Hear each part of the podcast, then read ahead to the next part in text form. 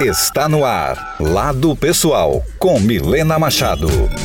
O podcast de entrevistas da Rádio Antena 1. Quer ir mais longe na sua carreira? Então não fique parado. Dê mais um passo. Faça pós-graduação na PUC Campinas, uma das melhores universidades do mundo com diversas áreas de ensino como gestão, comunicação, linguagem e muito mais. Seja a próxima referência do mercado. Dê mais um passo e faça o seu futuro. Pós-graduação PUC Campinas. Acesse o site e conheça todos os cursos. puc-campinas.edu.br.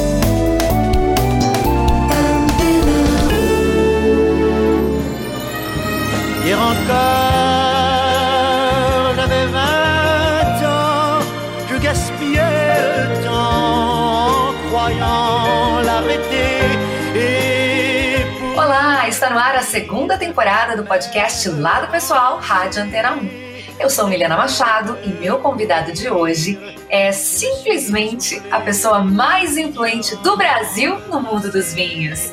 E ele trabalha com tanto amor e prazer, alegria mesmo, que olha, dirigir empresas para ele é como se estivesse brincando com os netos. Dá aquela mesma sensação, sabia? Hoje eu recebo o presidente do grupo Mistral, Ciro Lila. Ciro, seja muito bem-vindo. Obrigado, um prazer participar. Obrigado pelo convite. Olha, para a gente é uma satisfação estar com você aqui. É a primeira vez que a gente recebe um executivo assim é, da sua categoria, desse seu segmento. E pelo pouco que eu sei já da sua história de vida, acredito que vai ser um podcast bastante inspirador. A começar por essa música que você escolheu para a gente abrir a nossa conversa, que é uma música do Charles Navour e é Encore. Por que, você escolheu essa música e o que ela diz sobre você? Eu escolhi essa música porque é uma música triste, a letra. É um cara que chegou, imagina, aos 50, 60 anos e lamentando tudo que ele tinha passado na vida. E a vida, a vida tinha passado, ele tinha perdido as oportunidades, as lágrimas dele tinham congelado, os amores tinham ido. E isso é muito comum no, no, no jovem achar que quando você fica mais velho é assim. E eu, comigo não foi assim. Então, aos 40 anos, eu fiz uma festa grande de aniversário coloquei essa música, todos os meus amigos tinham mais ou menos a mesma idade, eu distribuí a letra e então eu falei que comigo não aconteceu nada disso, as minhas lágrimas não congelaram, meus amigos não se foram, meus amigos, meus amores não partiram, então foi muito inspirador. E foi uma choradeira total na hora da, da tocou a música na festa.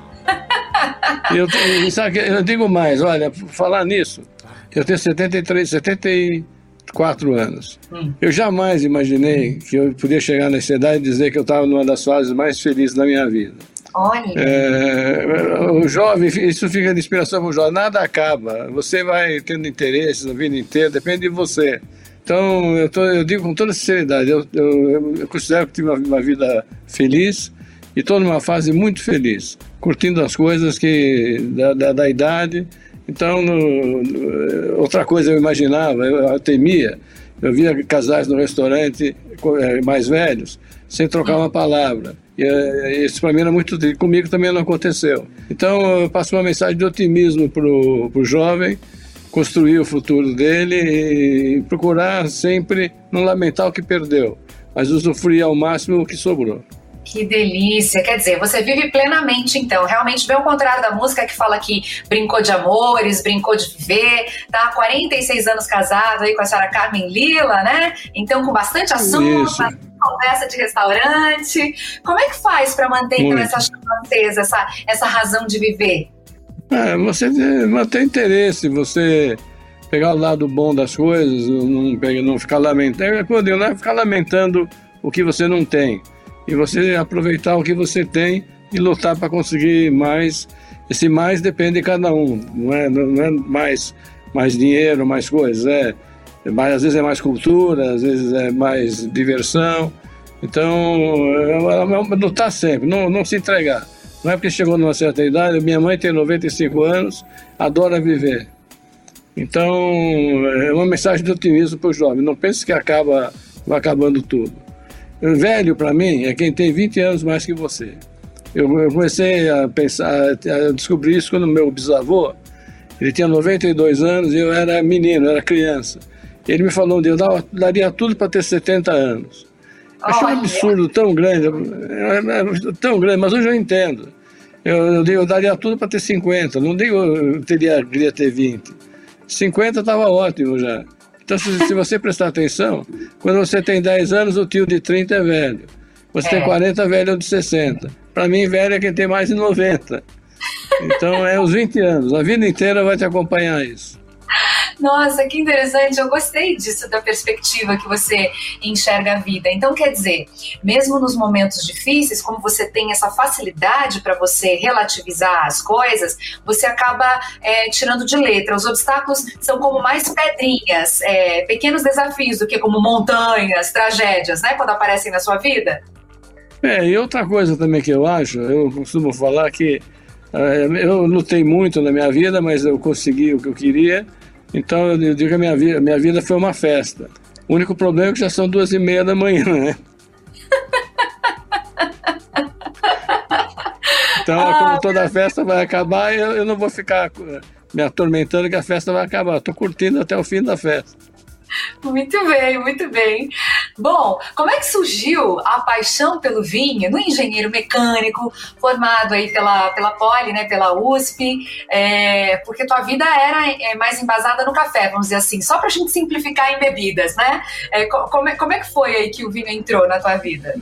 Bom, eu sou engenheiro, minha família tinha uma, uma fábrica, tem uma fábrica de máquinas e quando eu tinha 20 anos eu inventei uma máquina de, de, de café que é usada ainda hoje em 55 países pelo mundo todo.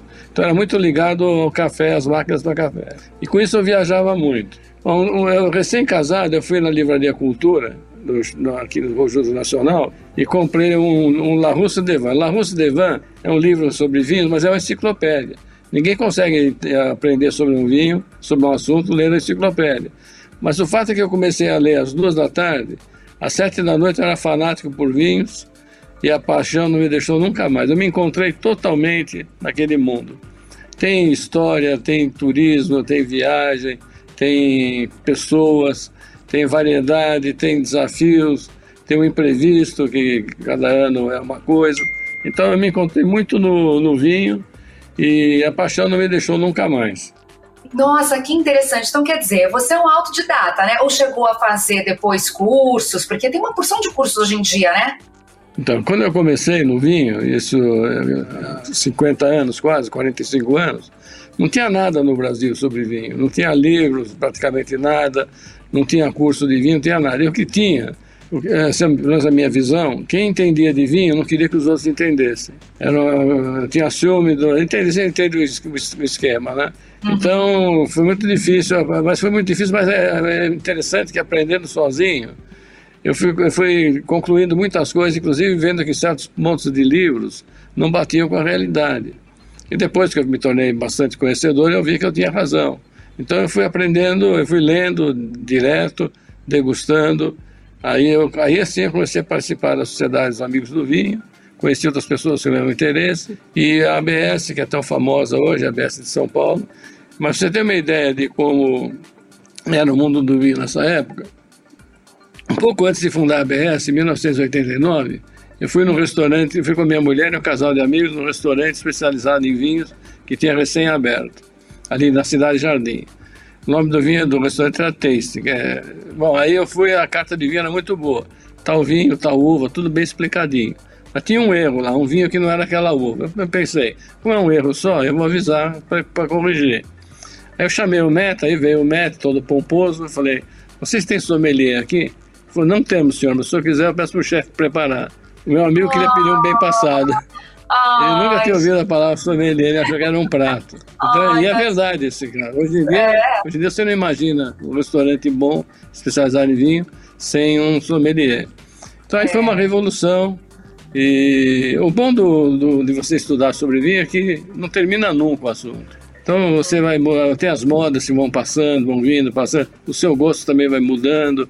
Então, é, eu, eu tinha muito medo quando eu comprei a Mistral. Aliás, eu comprei o um nome Mistral, porque não tinha mais nenhuma caixa de vinho. Eu tinha muito medo de perder a paixão pelo vinho. E o que aconteceu é que não só não perdi a paixão pelo vinho, como ganhei a paixão pelo negócio do vinho. Então eu, eu curto muito a vida que eu levo. Eu, eu continuo presidente da fábrica de máquinas Então, eu, eu costumo dizer que a minha vida, para mim, administrar os negócios é a mesma coisa que eu vejo meus netos, o prazer que eles têm do, do joguinho. Então, sempre com o joguinho. Para mim, o joguinho, o meu joguinho é administrar a Mistral. Pois é, e o Grupo Mistral tem três empresas, né? A Mistral Importadora, a 20 Importadora, é o Wine Bar Mistral e também, como você acabou de dizer, também tem a sua empresa, a Fábrica de Máquinas, que é a Companhia Lila de Máquinas. É, essa invenção aí, né, que você nos contou quando tinha 20 anos de idade, é, dá para a gente considerar que foi talvez a, a, maior realização profissional da sua vida, ou uma das maiores realizações profissionais? Como é que foi isso, ser inovador é, naquela época? Hoje é fácil falar de inovação, né? Porque as pessoas estão, inclusive, cultivando isso, né? É, mas naquela época, né? Na, na verdade, é, eu, meu tio, no churrasco de 50 anos da firma, meu tio explicou como funcionava um torrador de café. Aí eu cheguei em casa, deitei na cama e comecei a pensar na máquina e me veio a inspiração de, uma nova, de um novo sistema de torrar que eliminava metade da máquina. Então aquilo não foi uma realização, porque primeiro eu não esperava não estava pensando no assunto, foi uma inspiração. E é, é, lógico que eu aproveitei, lado, depois eu aproveitei a inspiração. A, a grande luta foi, a fábrica estava numa situação muito ruim, essa máquina salvou a fábrica, mas depois tinha que produzir, tinha que vender, tinha que exportar. Então eu me mergulhei de, de corpo e alma e a minha, meu objetivo, digamos, era competir com os alemães, que dominavam esse mercado no mundo. E era um, parecia uma coisa de louco, né? Mas eu acho que os objetivos que dão mais prazer são esses que são coisas de louco. E no fim eu consegui, deu muito certo, e foi uma realização no café profissional. Na Mistral, a realização veio com outras coisas. É. A Mistral, para mim, é mais do que uma, é mais do que uma empresa, é, é um sonho de fazer as coisas como eu acho certo. Como eu não de, já não, eu não, não, dependia exatamente da, da, da Mistral, eu fiz, eu fiz e faço na Mistral. Não dependia financeiramente, financeiramente, né? Eu fiz e faço tudo do jeito que eu acho que as coisas se devem fazer. Então eu, eu, eu, eu tenho meus princípios, não abdiquei dos meus princípios. Quem entra na Mistral estranha muito quando começa, que parece um conto de fadas que não é verdade, mas, mas é verdade. Não, não, tem, não, se, não se mente, não precisa bajular ninguém. As pessoas ficam lá 20, 30 anos. É, eu, eu costumo dizer que a Mistral é um buraco negro. Você entra não sai mais, né? Ou um buraco vinho. é, todo, todo mundo adora trabalhar lá. Então, é, não é, o Mistral, o que mais me dá satisfação não é exatamente o que foi conseguido, mas como foi conseguido. E aí, como foi conseguido?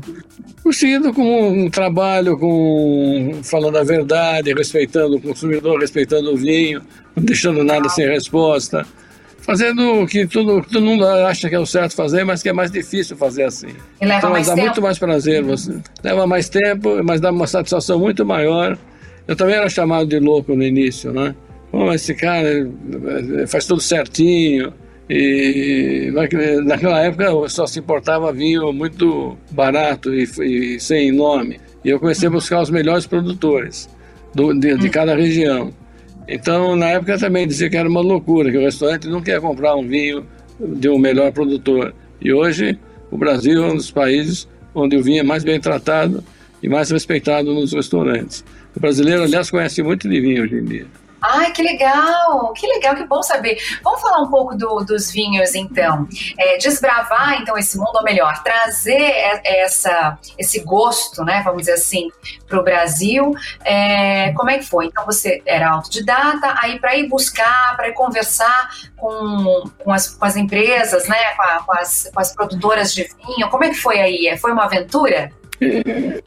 Foi uma aventura, mas foi uma parte muito gostosa. Eu ia procurar os os produtores pelo mundo afora.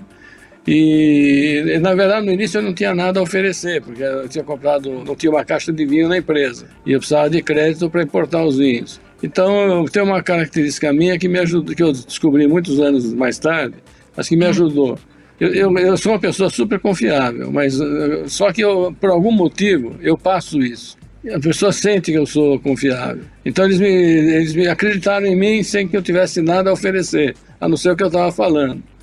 Então, eu, muitos, eh, depois várias pessoas me repetiram isso. Eu não sei porquê, mas eu confiei em você. Então, acho que algum. Outra coisa que me ajudou no mundo do vinho muito é que eu tenho um paladar. Não é que eu tenha melhor paladar que ninguém, mas eu acho que eu tenho um paladar meio universal. Se eu gosto, todo mundo gosta. A maioria gosta. Porque às vezes você gosta de uma coisa que pouca gente gosta. Então, quando eu provo o vinho, se eu gosto, muita gente vai gostar. Isso também me ajudou bastante. Ah, que legal, que legal. E qual que é o seu vinho preferido hoje, ou os vinhos preferidos, ou regiões, né? Olha, o que eu gosto do vinho é justamente a diversidade. É incrível que com a mesma matéria-prima você faça tanto vinho diferente. Dito isso, eu não tenho preferência nos tintos. Eu gosto muito dos tintos, uma infinidade de tintos. Já nos brancos eu tenho a preferência. Eu prefiro os vinhos produzidos com a uva Chardonnay, e dentre os chardonnays do mundo, eu prefiro os da Borgonha. Infelizmente são caros, né? Mas nem tudo pode. Mas, enfim, mas é, eu, gosto, eu prefiro o chardonnay da Borgonha. E aqueles que se parecem com ele pelo mundo. O chardonnay da Califórnia, por exemplo, é muito bom também. E tem pelo mundo, tem vários chardonnays que eu vivo, vivo tentando descobrir. Mas é, no, e nos sítios, então, eu não tenho preferência. Eu gosto muito, para dizer alguns, do Borgonha, dos Barolos, dos Ribeiro del Duero, dos Douros de Portugal. Uhum. Então, tem muito, eu gosto dos, dos californianos, tintos e brancos também. A graça está nisso. Tem, se passa a vida bebendo vinhos diferentes, não termina nunca. Pra você ter uma ideia, a Itália tem mais de um milhão de rótulos. Poxa! E o Brasil, como é que tá nessa? O Brasil está se encontrando. Tá... O Brasil tem uma vocação clara, na minha opinião, eu já manifestei isso há muitos anos, é para produzir espumantes. Porque tem uma coisa que atrapalha o tinto e o branco normalmente no Brasil é que chove durante a colheita. Na, na Europa, quando é que chove? Chove no inverno. E quando a uva, a videira está tá dormindo. E no Brasil chove no verão, que é a época da colheita. A uva está madura. Chove, você tem o problema de apodrecer ou de usar muito produto para impedir que, a, que apodreça. Então é muito difícil produzir o branco e o tinto no Brasil. Mas, é, mas para espumante, a chuva não atrapalha, porque a uva é colhida mais verde, então uh, não chega a apodrecer. Mas eu sempre falei o seguinte: uh, nenhum país do mundo, nenhuma região é boa em tinto branco e espumante. Isso é uma coisa muito de brasileiro. Você quer ser bom em tudo. Eu, eu digo, os habitantes de Champagne, eu suponho que se ajoelha toda noite e agradecem a Deus o clima e o solo que permite produzir o melhor espumante do mundo. Só que esse mesmo clima e solo atrapalha a produção de tintes e brancos. E daí? Eles, faz, eles marketeando o sol espumante, o champanhe, se tornaram uma, uma unanimidade. São os maiores produtores do mundo, os melhores produtores. Então o Brasil, na minha opinião, tem potencial, aliás, já, o potencial já foi transformado em realidade, de ser o melhor espumante do hemisfério sul. Metade do mundo. Então, o espumante Uau. brasileiro pode competir com qualquer outro. Então, acho que o nosso clima vai bem com o espumante. Tem tudo a ver com o espumante. Então, eu acho que marketeando, como eles têm feito, bastante o espumante, esquecer um pouco do, do, do tinto. Não que não, não existam bons, existem, mas a vocação é para o espumante. Onde você produz quantidade e qualidade é no espumante. Então, você marketeando o espumante, você pode ganhar essa fama em relativamente pouco tempo do melhor espumante do hemisfério sul. O que, é, que eu repito, é muita coisa, é metade do mundo. É, com certeza. É muito consumidor, né? É um mercado muito grande mesmo para se explorar. É, você estava nos dizendo há pouco da sua invenção, né? Depois da explicação do seu tio. Eu já imagino, então, se é um negócio de família, até pela época. E eu sei que você tem três filhos que trabalham com você, né? É, uma, é um desejo, já é algo já determinado na família, essa passagem de, de bastão, ou ela está acontecendo naturalmente, assim como os vinhos apareceram na, na sua sua vida? Está acontecendo naturalmente. Na fábrica de máquinas eu tenho uma administração profissional e na Mistral tenho profissional também, mas os meus três filhos estão na Mistral. E, e, sem, muita gente fala, é duro trabalhar com os, com os filhos, com, os, com o pai. Para nós não temos trabalhando na perfeita harmonia, cada um na sua área. Tem o que é vice-presidente, o meu Otávio, o mais velho, está comigo há muito tempo. Ele, quando eu ia para as feiras, ele queria ir também, não pelo vinho, porque ele, ele, gostava de viajar, gostava de história. Aliás, todos meus filhos gostam de ler e gostam de história.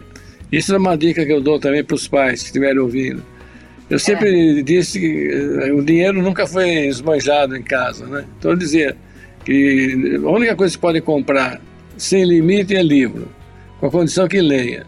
E todos pegaram o hábito da leitura, eles adoram ler.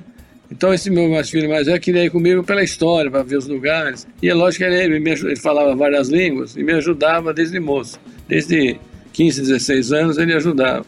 Ele fez o primeiro, primeiro programa para controlar a Mistral, foi ele que fez, é muito jovem. Ele é brilhante e me ajudou muito. Depois do segundo filho, cuida da parte administrativa e logística, ele fez uh, administração na GV e o mais novo é advogado e cuida do jurídico. Então, está tá bem dividido as coisas, bem, bem harmonioso, todos gostam de vinho. É fácil gostar de vinho. Pois é, que legal! Assim, eu tô é, sorrindo, assim, eu tô achando muito, muito gostoso essa, essa natural coincidência que a vida trouxe para você, né? Porque os três em áreas diferentes, Foi. mas todos contribuindo para o negócio, né? Esse envolvimento muito. que vocês a cumplicidade de família, que é muito bonita, é admirável. E como as coisas se encaixam, do jeito que você fala, tá tudo harmoniosamente tá. é, acontecendo. Que especial! Você e Carmen devem ser super orgulhosos, assim, dos filhos. Eu sou, especialmente porque eles têm os mesmos princípios da gente. E, e eles foram, eles foram muito importantes também, porque eu escrevi um livro sobre vinhos, né? A introdução ah, ao mundo do vinho. Como foi essa experiência? Eu vou, vou te explicar, mas antes de eu te falar a, a dedicatória, é uma hum. coisa muito sincera. Eu escrevi assim, que eu dedico meu, esse livro à minha esposa Carmen, aos meus filhos, Otávio, Marcelo e Roberto, pelo tempo que era deles, mas foi para o vinho. Ai, que bonito. Eu dediquei muito, eu dediquei muito tempo ao vinho e boa parte desse tempo pertencia a eles, né? E ah. o livro surgiu pelo seguinte, eu tinha um programa na, na Rádio Bandeirantes de um minuto, eu falava um minuto sobre vinho. Tá. Então eu tinha que dar o máximo de informação naquele um minuto. Então eu escrevia os textos e passava todo dia um minuto. Aí todo mundo me pedia para escrever um livro sobre vinho. Como hoje me pedem muito para escrever um livro sobre a minha experiência, meus, meus cálculos e tudo isso. Bom, e aí um belo dia eu falei, poxa, mas eu já tenho 300 programas de rádio, dá um livro, né? Abordando todos os aspectos. Então o livro virou, foi, foi, é, foi editado para ser um, um livro não programas e ele tem uma grande vantagem. Como ele saiu do programa de rádio, não tem exceção de linguiça. Você lê o livro, a, a, a, linguagem é a linguagem falada, não tem muito adjetivo, tem muita informação. É considerado um dos melhores livros para treinamento. Você lendo o livro não quer dizer que você vai virar um expert, mas você vai entendendo que se trata o mundo do vinho. E, e como eu apanhei muito para aprender coisas básicas que não se sabia, os livros não diziam, eu dei uma ênfase nisso no, no, no meu livro. Eu dou, dou exemplos também mais pé no chão. Por exemplo, eu sempre bato muito na tecla que o mais importante no mundo do vinho é o produtor. Dois, a palavra Chianti, por exemplo, é um vinho famoso, mas tem, tem diferença enorme de um Chianti para outro dependendo do produtor.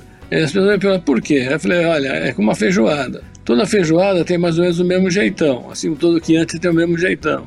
A gente sabe que umas feijoadas são muito melhores do que outras. Por quê? Porque as melhores usam melhores ingredientes, o cara sabe cozinhar melhor, é, é, mais atento nos detalhes. Então, é a mesma coisa, a feijoada fica melhor, os dois pratos são feijoada, mas tem umas muito melhores que as outras. Então, a pessoa, o consumidor, tem que prestar atenção no nome do produtor. Dois que antes pode ser, dois qualquer vinho, pode ser muito diferente dependendo do, do produtor. Como chama o livro? Eu vou atrás.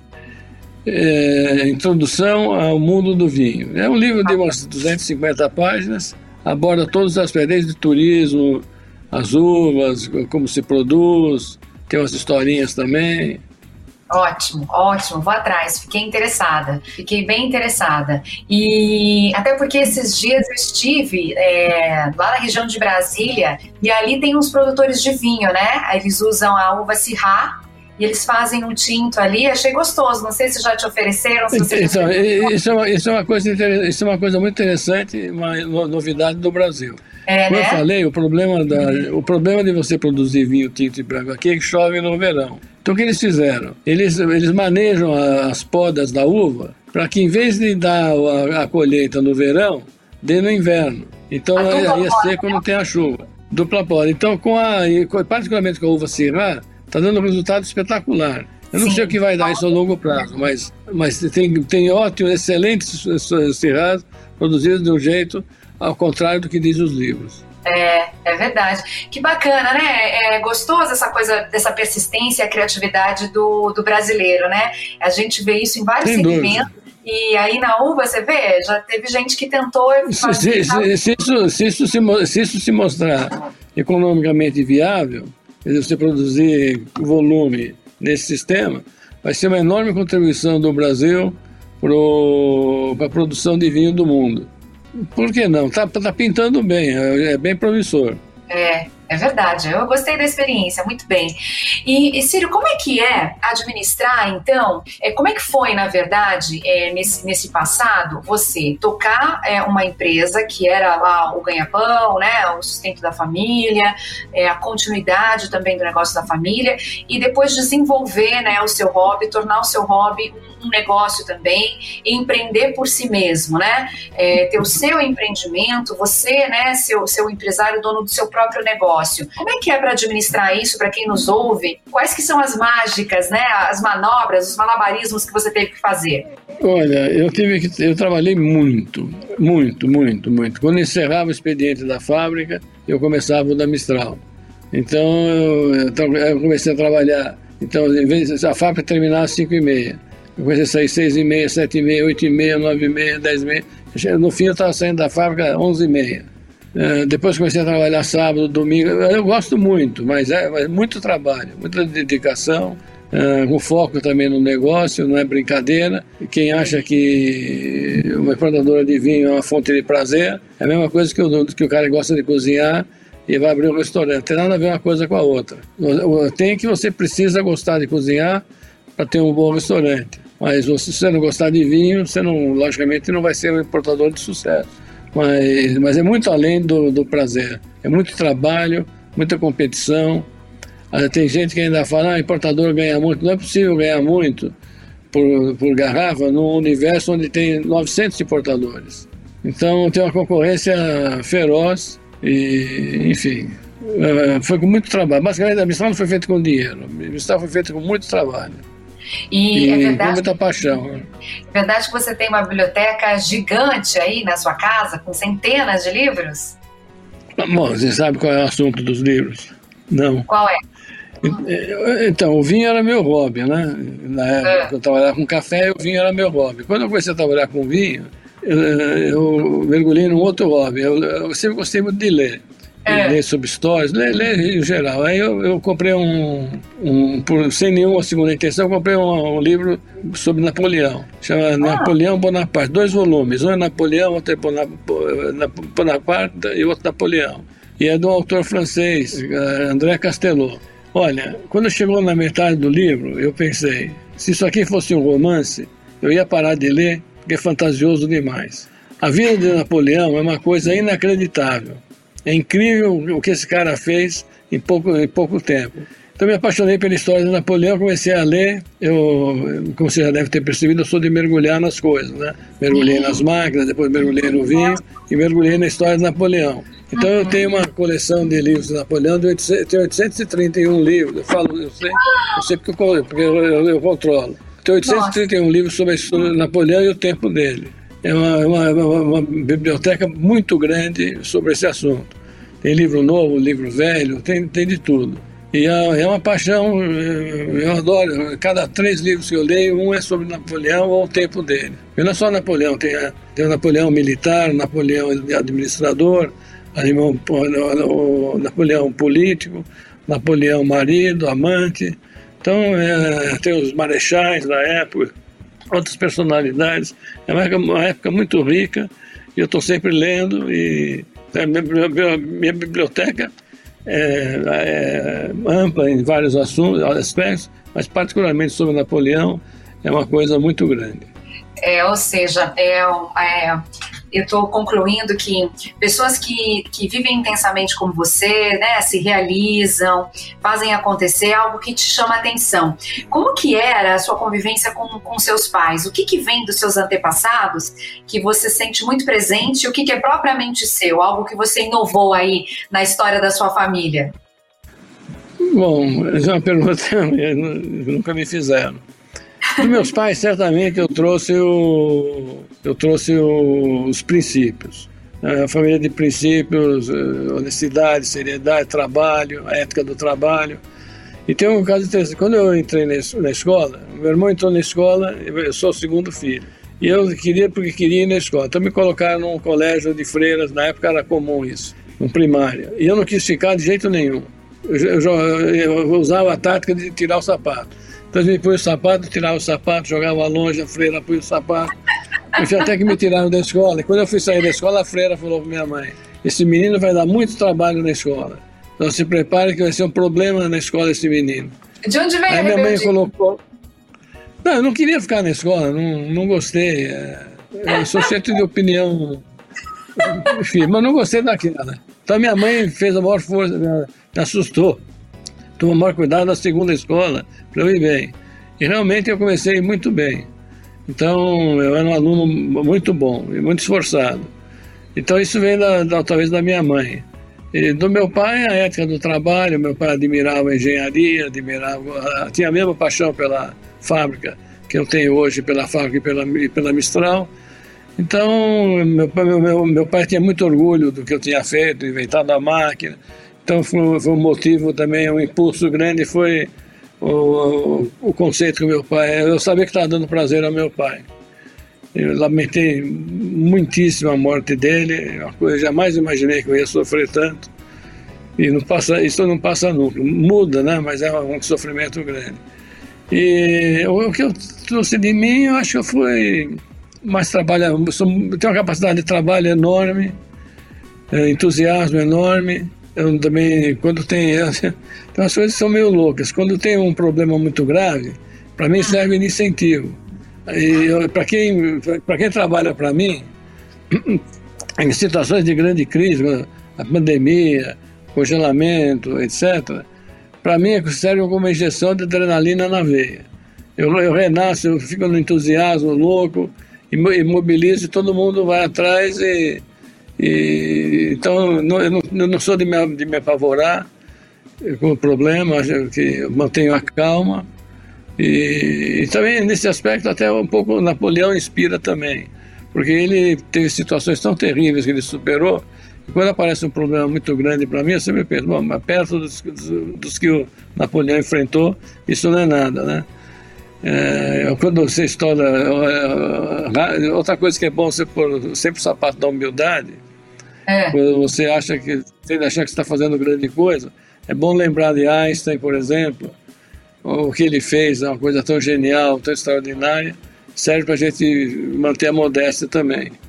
Então, eu acho que as características que me impulsionaram no mundo dos negócios não, não vem tanto dos meus pais, vem mais de um, uma espécie de um espírito de fazer as coisas bem feitas, obstinado, obstinado esforçado, muito fácil trabalhar comigo, muito fácil. Eu sou exigente, mas sou super compreensivo, uh, sou confiável. Uh, se me traz um problema, eu decido na hora, não empurro com a barrinha, não jogo a culpa em ninguém, não sou de ficar massacrando a pessoa que erra. Então, no geral, as pessoas, uma das coisas que me dá muita satisfação é saber o que os funcionários da Mistral pensam da, Mistral e de mim e dos meus filhos. Eles, eu tenho certeza que têm uma imagem muito boa da gente e o melhor de tudo é que é verdade. É, o que bom. eles acham é, é, isso mesmo. Isso que me bom. dá muita satisfação. Que bom! Bom, eu, a gente pode considerar aí que tem já duas carreiras bem, bem marcadas aí, né, na sua jornada de vida. Ah, como administrador da empresa da, da, família, o engenheiro mecânico, né, é, o inovador lá das operações, e essa de empreendedor, de muito sucesso, com o sonho transformando o hobby é, numa, num, num negócio com vinhos. Você já está ensaiando aí uma, uma terceira carreira tão cheio de vida, não é? Hoje em dia as pessoas vão se descobrindo cada vez vão se encontrando mais. Que outra profissão você gostaria de ter, assim, já pensou nisso? Não, a única coisa que tem. Eu tenho histórias, você vai acumulando histórias muito interessantes, divertidas ao longo da sua vida. E muita gente me pede para escrever um livro sobre a minha vida, né? Eu não, eu, eu não tenho tempo, mas, mas, é uma coisa pendente. Talvez um dia, se eu ficar doente, por exemplo, talvez eu tenha tempo, de, de, de, talvez aproveite o tempo para escrever um livro. Mas não, acho que é isso, é, base é tocar, não tem um projeto pendente. Esse de, de escrever um livro sobre mostrando como é possível você fazer as coisas direito e ter sucesso, uhum. isso é uma coisa que talvez me motive. Talvez eu procure tempo para escrever. Acho que o projeto pendente é esse. E acertar acho... o fim da festa. E acertar o fim da festa. Deixar as coisas arrumadinhas. Eu acho que a sua festa vai durar muito tempo, muitas décadas ainda, viu? Com certeza. Espero que sim. E, e se tudo der certo, eu vou deixar instruções detalhadas para o meu velório, para uma mensagem para os amigos, terminar o show.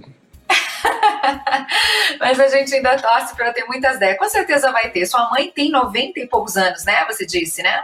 95, 95. Então, sua é. mãe quase uma senhora centenária é. já. Imagine você. Ela, vai passar ela ficou, ela, ela, ficou muito chateada com a morte da rainha, porque era o parâmetro oh, dela. Ela tinha 95, mas a rainha tinha 96. Era uma mais que ela, né? Oh, ela sofreu muito. Como chama sua mãe? Glória. Dona, todo mundo conhece como Dona Glorinha. Maria da Dona Glória. Dona Glorinha. Ó, um beijo especial para Dona Glorinha, que fofa, não? Essa é. Dona Glorinha tem uma cabeça perfeita. Essa é outra coisa para os jovens saberem. A minha mãe tem a cabeça perfeita. Ela não mudou nada a cabeça dela em 50 anos. Memória, é um fenômeno nesse aspecto.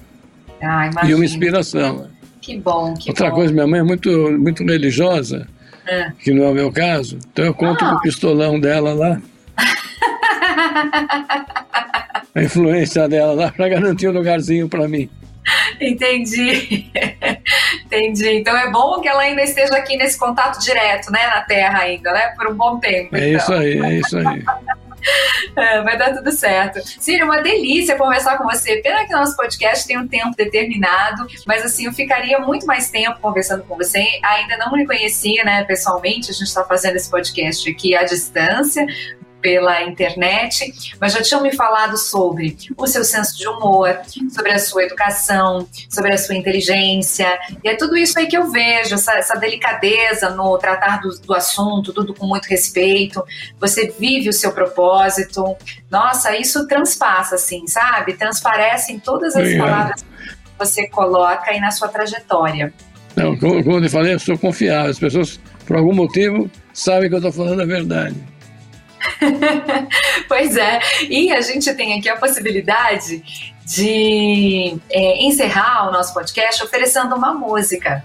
E eu vi aqui que você escolheu The Wonder of You do Elvis Presley. Por que, que você escolheu essa música e a quem você dedica ela? Eu escolhi a música, eu gosto muito dessa música, eu gostava muito do Elvis Presley. Hum, acho uma, um privilégio dos atores e cantores per se perpetuarem a vida continua muito além da morte para eles. Então é uma homenagem ao Elvis Presley, a música eu gosto muito, e é uma homenagem à minha mulher que tem me apoiado a vida inteira e ela abriu mão de muita coisa para que eu pudesse eh, desenvolver os negócios, as empresas e tudo isso. Ela, além disso, é uma, boa, uma ótima bebedora de vinho. Porque Opa! também é chato. Eu conheço, eu conheço muita gente que é casada com. O cara adora o vinho, a mulher não, ou vice-versa. E nós formamos um par bom de copo. Ah, se dá bem delícia. nisso também. Que delícia. E a música tem uma letra muito linda, é uma verdadeira declaração de amor. Linda, linda, linda. É. É, e já vi que você é romântico também, ó, uma coisa que a gente não abordou na entrevista, mas só nessa dedicatória já mostrou tudo. Eu sou e música me, me comove enormemente. Muito bem. Ciro, foi um prazer, viu, receber você aqui com a gente. Muito obrigada. E volte sempre para contar mais histórias, para falar de outras novidades suas. A gente te espera. Tá bom. Se um dia você quiser apresentar Napoleão para os ouvintes, estou à disposição. Muito bem, vamos marcar então. Vamos marcar um podcast especial. Eu vou falar do vinho, vou falar do vinho que Napoleão bebia. Não, é, ah, assunto não tem fim. Assunto não tem é isso aí. Muito bem, obrigada, viu? Te desejo muitos sonhos para você realizar, cada vez mais saúde, mais prosperidade, mais amor e união na sua família, mais alegrias, né, com seus colaboradores da sua empresa e também com os consumidores de vinhos, né? O Brasil agradece aí seu interesse por trazer para a gente esse, esse mundo, estruturar de alguma forma, na verdade, de muitas formas, o mercado de vinhos aqui no Brasil. Parabéns e obrigada. Muito obrigado a você. Você me deseja saúde e felicidade entre as duas eu fico com felicidade. Eu acho muito mais, eu falo, por exemplo, para o médico, saúde é importante, mas felicidade é muito mais. Você pode ser feliz sem saúde e no fim o objetivo é a felicidade. Você não pode sacrificar tudo para ter saúde. Aprendi, gostei, tá vendo? É o que a gente falou no início do nosso podcast. Você enxerga a vida de uma perspectiva diferente e pode contribuir muito com a gente, realmente colocando isso de forma pública, dando bastante entrevista para a gente conhecer mais essa nova forma de viver. Adorei. Obrigada, tá viu? Lição Obrigado feita. a você, obrigado pela oportunidade.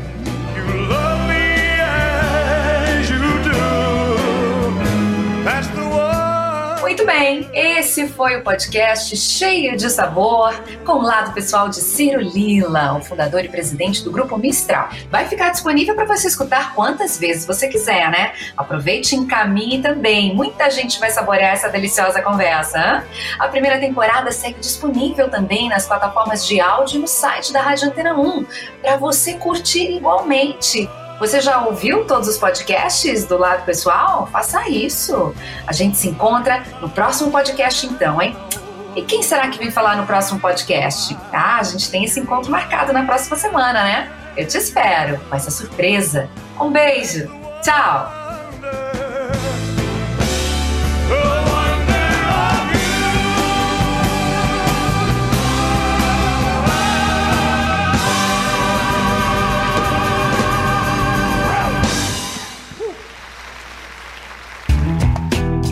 Quer ser a próxima referência do mercado? Então dê mais um passo na sua carreira. Faça pós-graduação na PUC Campinas, uma das melhores universidades do mundo, com diversas áreas de ensino como direito, educação, saúde e muito mais. Acesse puc-campinas.edu.br e conheça todos os cursos. Dê mais um passo e faça o seu futuro.